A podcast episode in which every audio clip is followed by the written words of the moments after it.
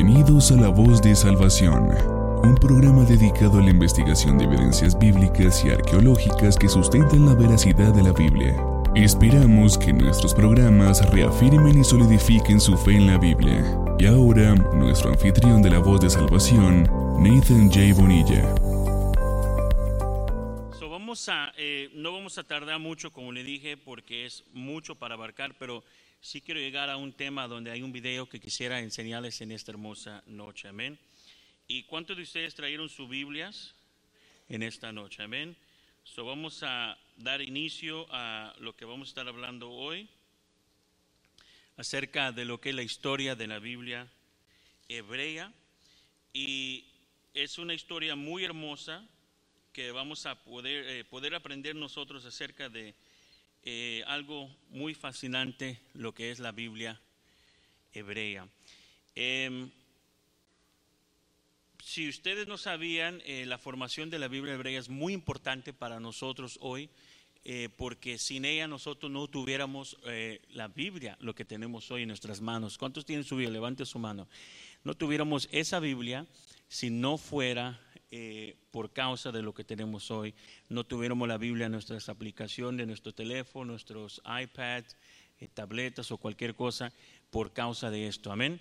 So, vamos a hablar un poco de eso y quisiera hablar, em, si usted lo ve aquí arriba, eh, la formación de la Biblia hebrea. son cosas nuevas que yo creo que va a ser de gran bendición para cada uno de nosotros. Pero antes de que lleguemos nosotros a, lo que es o, cómo se formó la Biblia hebrea, tenemos que entender cómo es que llegó a ese paso, cómo es que llegamos nosotros a tener eh, manuscritos, cómo llegamos a tener una Biblia escrita en nuestra mano. Tuvo que ver un proceso a través de todo este tiempo. No solo es en el libro de Génesis, Dios creó los cielos y la tierra, pero cómo es que nosotros podemos entender hoy por qué Dios creó los cielos y la tierra, cómo se pasó esa información de un lugar a otro. Hace años atrás, cuando yo eh, recién casado trabajaba eh, en Los Ángeles, en el hospital, me recuerdo un señor hablaba acerca de la Biblia conmigo y él me dijo, bueno, yo no creo en eso. Yo le dije, pero ¿por qué no crees en la Biblia? Dice, porque como humanos todos cometemos errores, dice.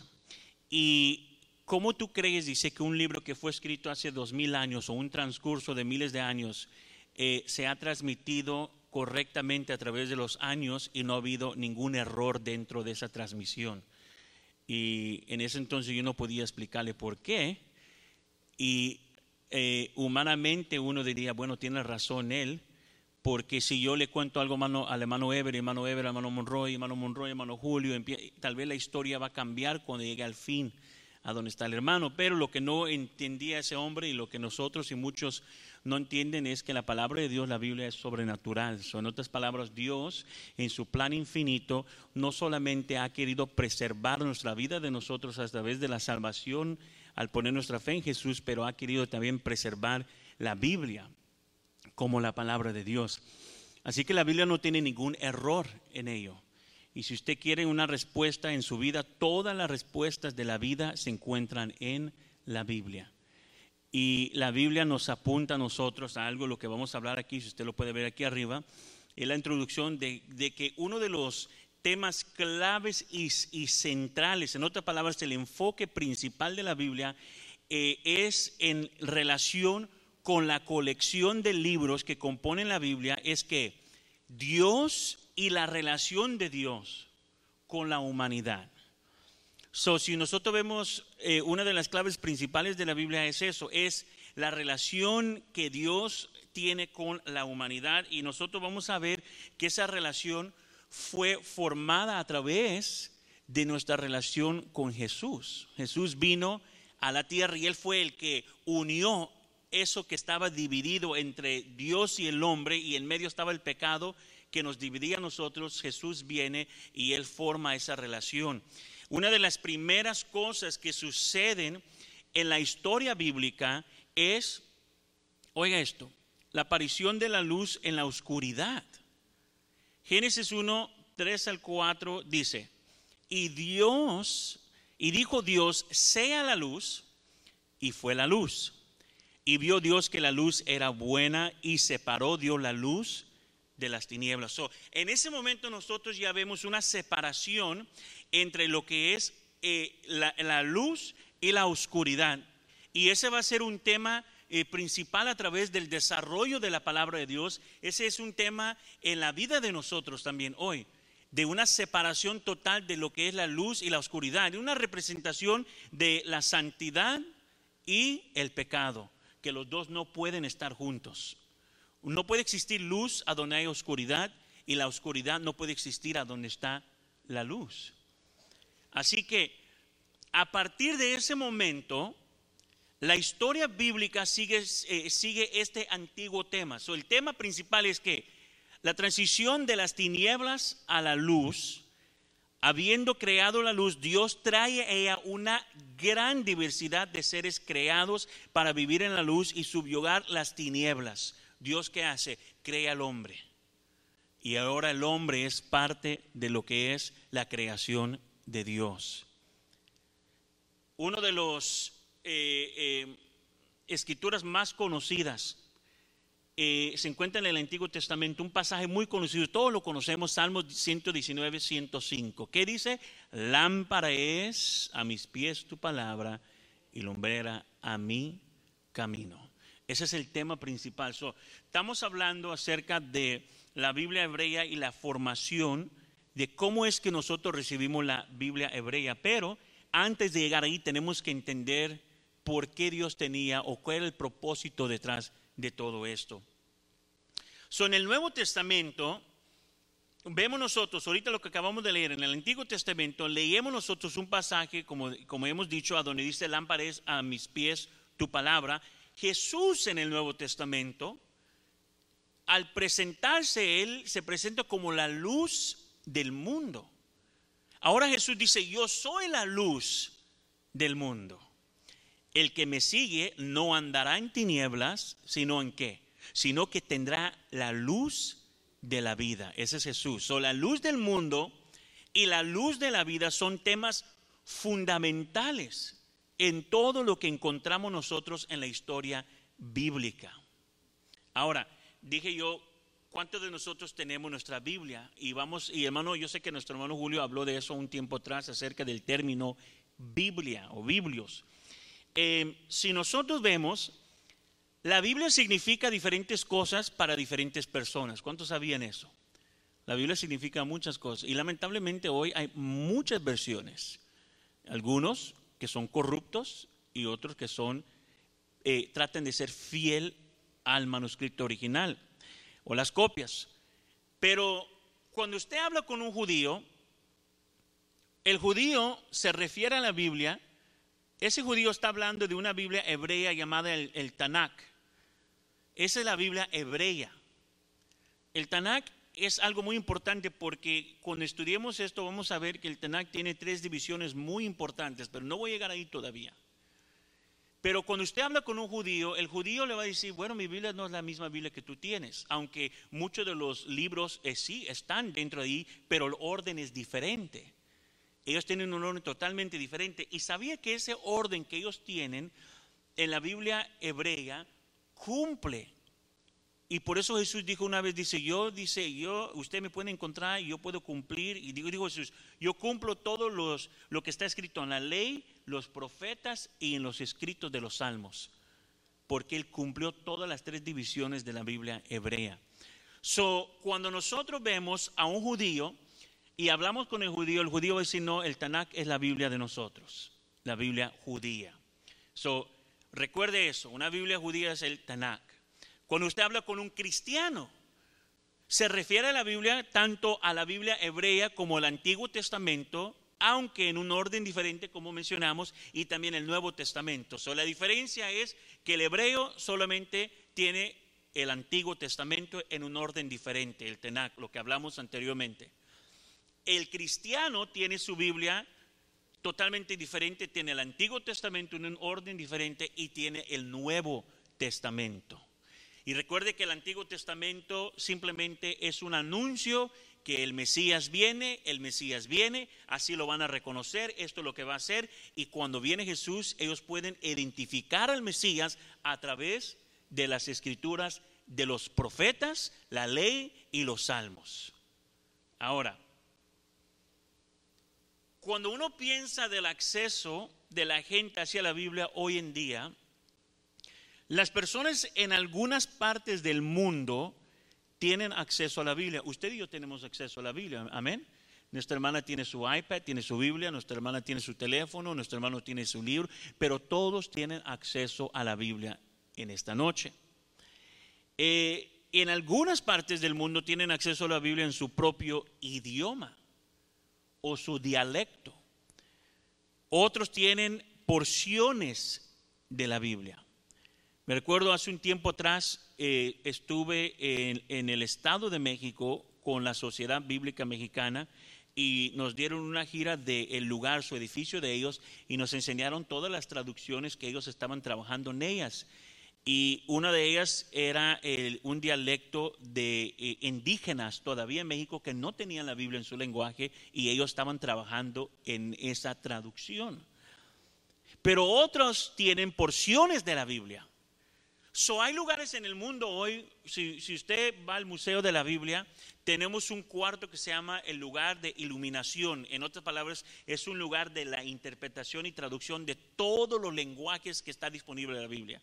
Y en un lugar, en una pared larga, dice ahí lenguajes prohibidos, que tal vez están traducidos, pero nosotros no podemos publicar que están traducidos, porque si no, los matan. Hay persecución en esos países. En otros lugares tenemos una sección que dice lenguaje, la Biblia todavía no, no se ha traducido en este lenguaje. Y son cientos y cientos de lenguajes que no se ha traducido. Ahora, hay algunos lugares indígenas en África a donde sí se ha traducido solo parte del Antiguo Testamento y están trabajando en la actualidad hoy en la otra parte del Nuevo Testamento para que ellos reciban la Biblia. Y otros tienen, como le dije, porciones de la Biblia, mientras algunos tienen poco o ningún acceso a una copia escrita de la Biblia en su propia, en propio idioma. Ahora le voy a pedir a nuestro hermano Julio que eh, parece que sí tenemos el volumen y para que los, que nos están viendo en, vivo, eh, como le dije, la clase es corta hoy, tuvimos unas dificultades, pero quiero enseñar un video de 10 minutos de, tal vez usted ya lo vio, tal vez fue tiempo que no lo ha visto, ah, de una tribu de africanos indígenas que se gozan porque solo tenían ellos el Antiguo Testamento traducido en su lenguaje y por primera vez en toda su vida ven de lejos que viene un avión y el capitán dice, vamos a aterrizar pronto. Al aterrizar ellos traen por primera vez la Biblia traducida del Nuevo Testamento de Mateo a Apocalipsis para que ellos puedan tener la Biblia completa en su lenguaje. So, hermano Julio, si puede estar listo allí para los que nos escuchen y quiero tener el volumen aquí para los que están con nosotros. Traffic advisory, Mike Alpha Delta from Sintani to Corupa, now crossing the ridge uh, just above Sela, maintaining 1 2000. There'll be a big party when we land. There'll be dancing and singing and It'll be pretty amazing.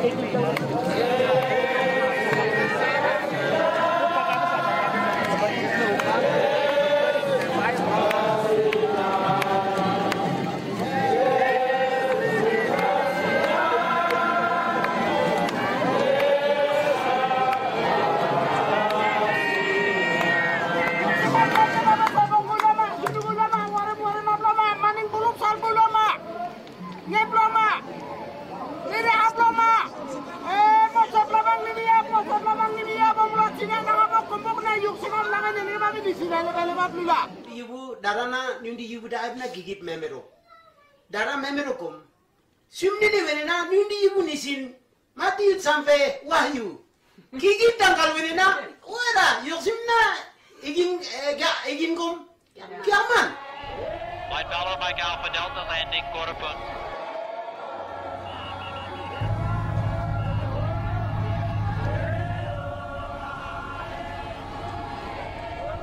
Mike Alpha, Delta on the ground.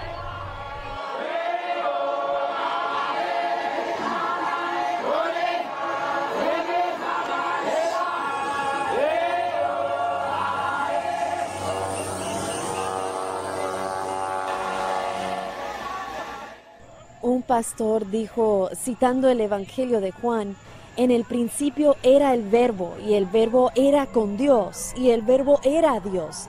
Y Cristo es ese verbo y Él viene y hay que estar allí para encontrarnos con Él. Realmente me impresionó. Pensé, Señor, sin duda sabemos que tú estás obrando aquí.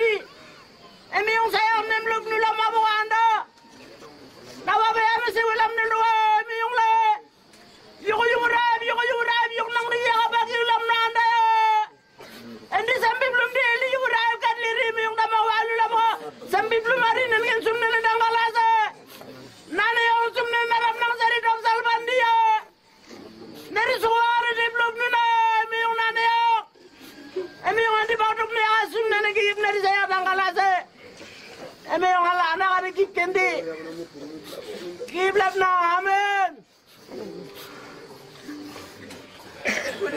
Asal ni lumang minyo si kisal ko na at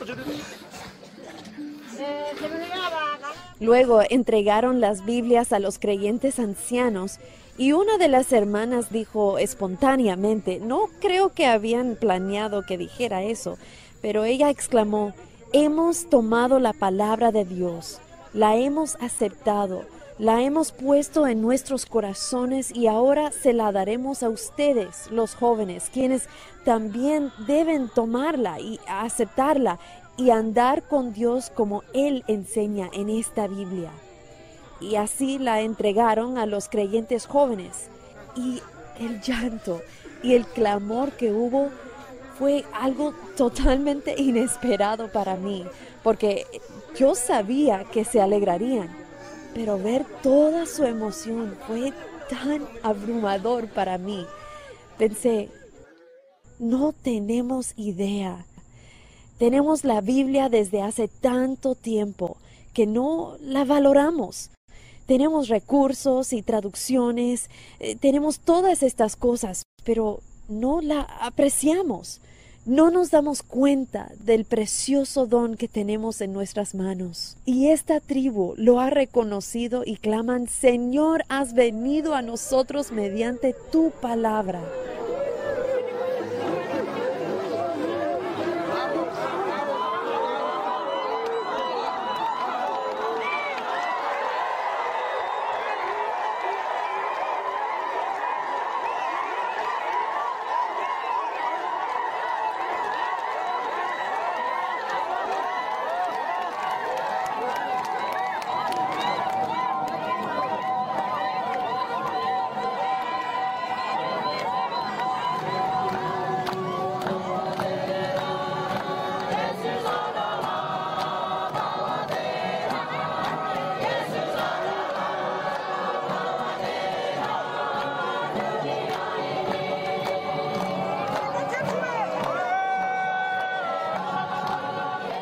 Ingin utni wenena nana emiyong kiblam nuna boka na yo kumbok neri masyarakat emiyong mapon ni sinap ni sinemiyong se ngingeng ulam upti na bang ngingeng ulam na yung neri igil na kikip lawa piyo pertanyaan lama paros sengena. Dan ingin lam nungun ni kana kikip pesarok pesing ding kayo. Los Kimials siempre han tenido un gran amor por la palabra. Habían preparado una especie de arca para colocar las Biblias allí.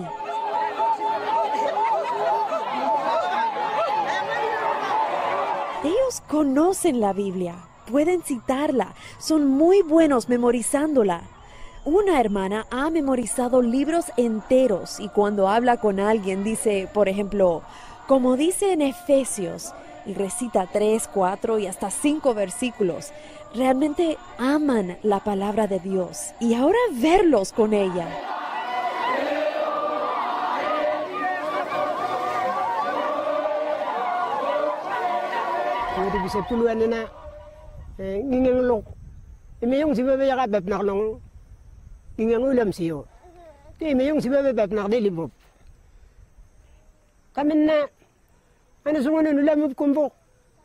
sumnene me undi mi yesu kare sut bisiku buka me undi yubu ne mem bib siang panu ne di menak del bisiang sumnene sembib no. Tingi ngangulam neo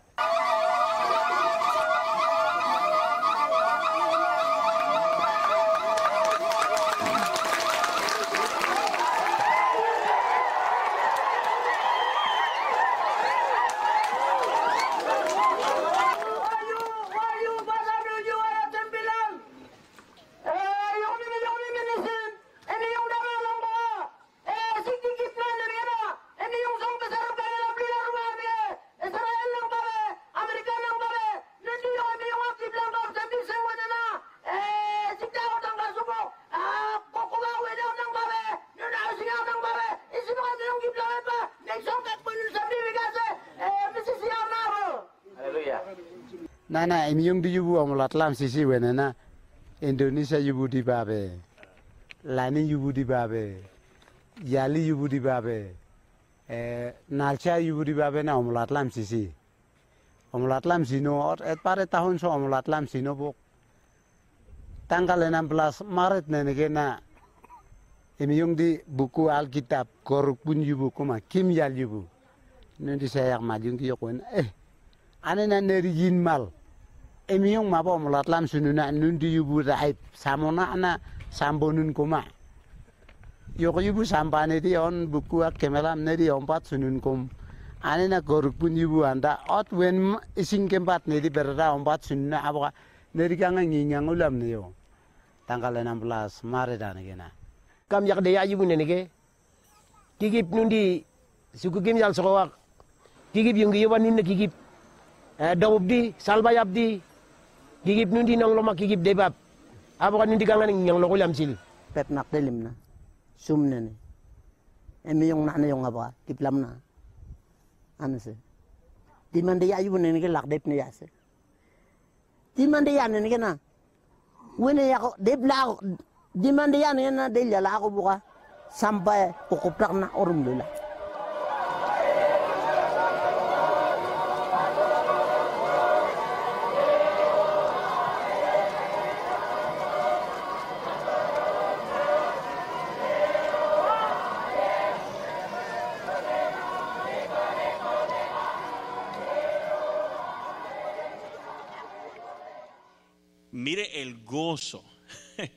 que tenían esa gente a recibir la palabra de Dios. Amén. ¿Cuántos de nosotros nos hemos puesto así de alegres a levantarse en la mañana a leer su Biblia?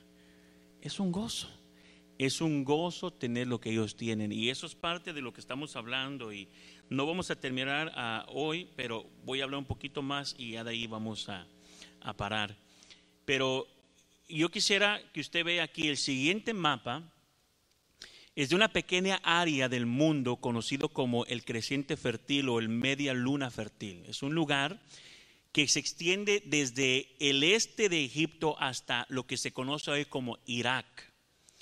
Llamada así por su rica tierra, la media luna fértil a, a menudo llamada la cuna de la civilización.